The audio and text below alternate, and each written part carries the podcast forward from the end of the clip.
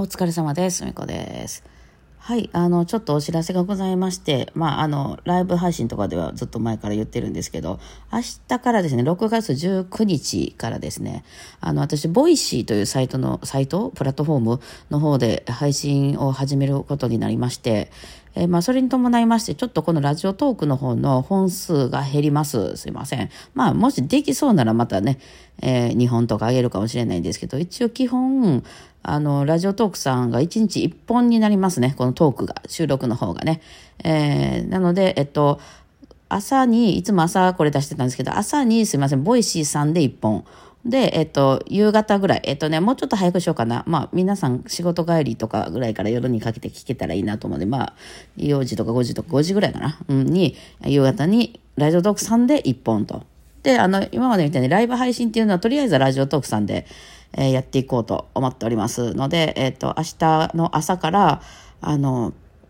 えー、その、ボイシーという、あの、これアプリもあるんですけど、アプリじゃなくても聞けるかな。まあ、アプリの方が、まあ、アプリじゃなくても聞けるね。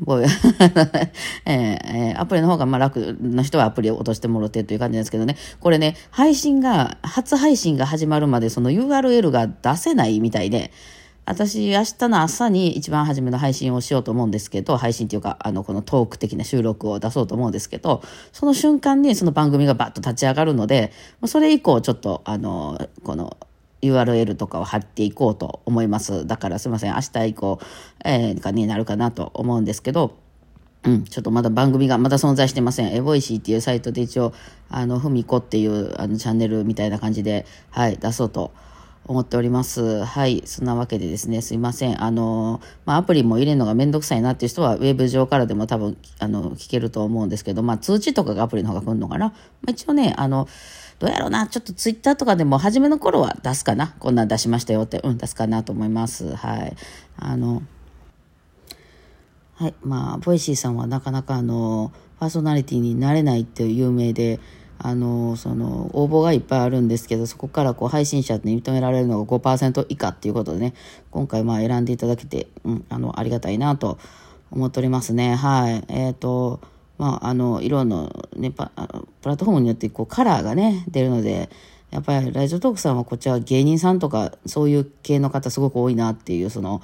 まあ、その、地上波、あの、そのラジオとかのパーソナリティみたいななりたいみたいな方も結構多いなと思うんですけど、逆にね、ボイシーさんはあのビジネス系の方がめっちゃ多いでね、キングコング西野さんとか、ホリエモンさんとか、私のちきりんさん、好きなちきりんさんもそうやし、木下さんもそうやし、えー、あとはなんかまあ、あの、どっかで見たことあるぞっていうような、あの、テレビとか出てたぞみたいな人がもうたくさんいらっしゃいまして、はい、まあそこにね、ちょっとでも食い込んでいけたらと思いますけど、まあ、どうでしょう。まあ、やってみて、あの、どう、どういうふうにやっていくかを考えたいとは思っております。というわけですいません。まだ今日できることはないですね。あの、まあ、ボイシーのアプリで聞きたい人は、あの、あ、アプリで聞いた方がなんか BGM が切れるんかな。そう、ボイシーはね、なんか勝手に私のこの喋りの後ろに BGM が鳴ってしまう仕様なんですけど、アプリやったらそれをオフすることができたような、あまあ、ウェブ上はちょっとわからへんけど、うん、ただウェブ上もどこからでも聞けたような、あウェブ上でもいけんのかな？ちょっとわからないですけど、はい。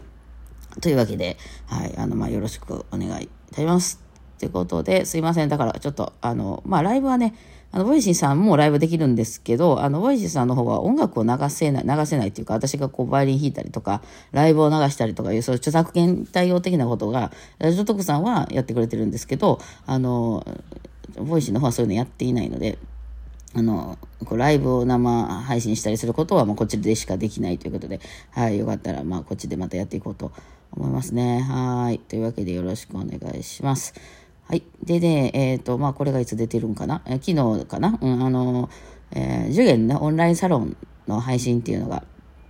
ありまして、まあ、受験オンラインサロンという、まあ、ファンクラブみたいなのがありまして、えー、まあ、これはその受験のファンの人が入るっていうことなんですけど、まあ、私、あの、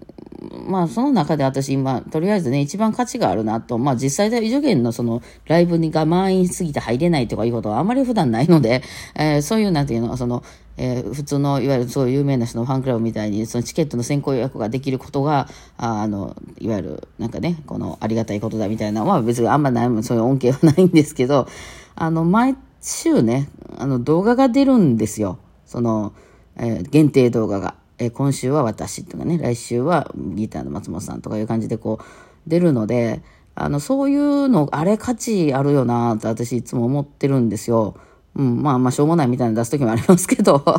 あの、今んとこね、今度はあの10月に東京に行って、その次元と非公開っていうのをやろうと思っている時の、次元と非公開っていうのは、文子と非公開とはあの全然別のもので、えー、曲も全然別なんです。で、それをね、まあ今募集が一般にはしてないのかな、まあね、あの、オンラインサロンでそれ募集したんです、した、した、した、してますもんね。はい。えー、で、ちょっと今人数どれぐらいになってるかわかんないんですけど、私あの、そういうのはもう全部、あの、他の人に任してるんで、うんですけど、まあそれの、その、レッスン動画みたいなっていうかね、こうやって弾いたらいいよみたいなことを出したりしてるのが結構見てて面白いなと思って、やっぱ私はこのバイオリンってメロディー楽器としてのバイオリンっていう観点からしか音楽をやっぱ見れないので、そのコード楽器としてのギターの人の解説、えー、あと、まあ、ツッツなんかもそうですね、ピアノの人の解説、あとはそのリズム楽器としての原田くんの解説とかが、いや、すごい面白いなと思って、やっぱね、その一つの曲をみんなが弾いてるわけなんですけど、一緒に弾いてますけど、普段。えー、それは結構言語化されてないところでうちらは共有してるんですけど、あ、言葉で言うとなるほどねと、こういうふうに考えて、まあ、リズムパターンを作ってるのね、みたいなやつを、あの、知れてね、結構面白いなと思ったりはするんですけどね、まあ、あれは結構価値があるなといつも思っておりますけどね受験オンラインサロンで。はでまあ、昨日その配信ライブが、配信ライブも月1回やるんですよ。あったんで、えー、ちょっとね、大阪の近くの方のライブハウスに入ってですね、えー、みんなでやってたんですけど、あの、その前にツッツとね、私が結構早く来たので、二人で喋ってたんですけど、あの、つつのとの喋った話が結構面白かったんで、何点か その話をしたいんですけど、えー、まずレッスンの時に、あの、生徒さんが家では弾けてたんですけどっていうのをどう思うかっていう話、えー、っていうのと、あとはその、何か適当でいいっていうやつの意味。うんね、その辺のあの話題を結構あの面白がって、うん。まあ、聞いてた方はね、あの、ライブ配信してたんでね、聞いてた方は、あの、もう、聞いた話だと思うんですけど、その、家で弾けたんですけどっていうのは、まあ、これね、こっちがね、まあ、多分レッスンとかに来たら緊張するからね、家では弾けてたものが弾けなかったっていうことは、まあ、多々あると思うんですよ。うん。なんですけど、こっちがね、確認しようがないわけなんですよ。その家で弾けてた状態を。うん、もちろんね、家で弾けてたんですけどって別にそれをこの確認してくれという意味ではないとは思いますよ。だからこっちとしてもね、どうしたらいいかわかんないんですよね。ほんまに弾けてたんかもしれんし、えー、でも、あの、大体ね、私は弾けてないことの方が多いと思うんですよ。っていうのはね、家で一人で弾いてる時ってね、あの、例えば間違ってたりとか、あとはその音が、あの、詰まって止まってしまっても、本人はそれに気づかないからなんですよ。それってね、あの、いわゆる誤字脱字とかが、いや、家で書いたら誤字脱字ないんですって言われても、その誤字脱字を確認するのはご本人じゃないじゃないですか。だからそういうことなんですよ。家で弾けてたんですけど、それを、それを弾けてたかどうかチェックするのはあなたではないと。その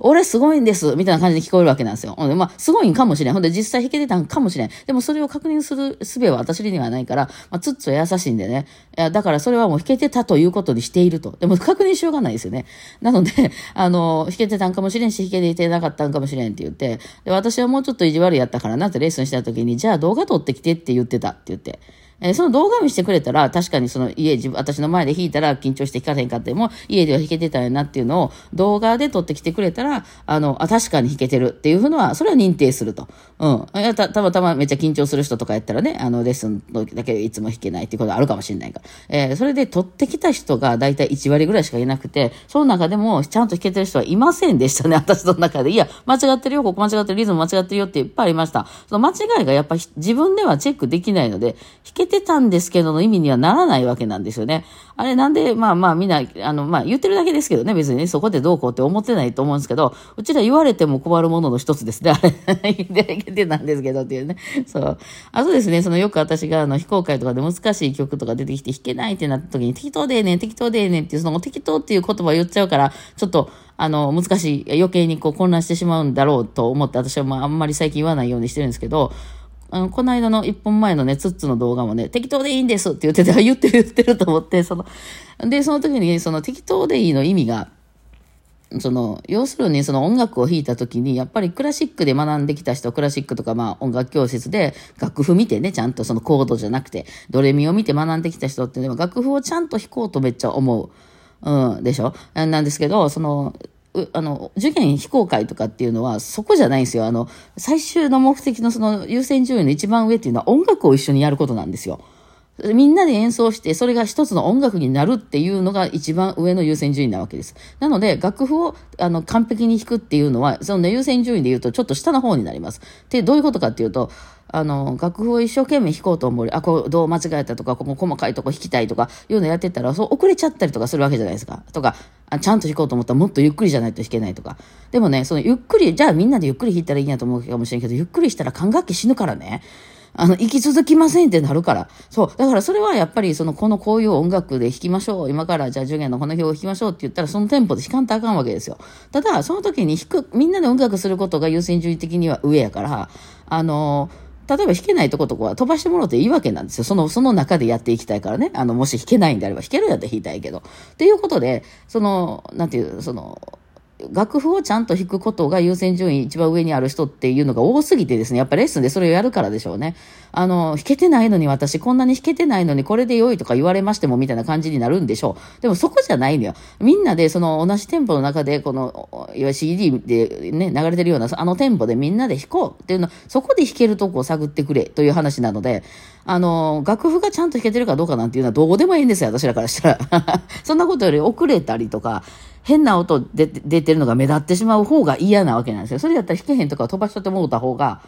ね、うん、そうなんですよ。その、あの、書類がこの方がまだきっちりできてませんからとかじゃなくて、いや、7日までに仕上げなあかんでしょ、この仕事みたいな話なんですよね。えー、そうなんですよ。そこで、そういう意味の適当でいいねんというでね、ああいう、あなんやいうの二人でね、そうそう、そういうことよねっていう話を、まあ、してたりしましたね。事件オンラインサロン、興味ある方はぜひぜひ入ってください。ではではお疲れ様でした。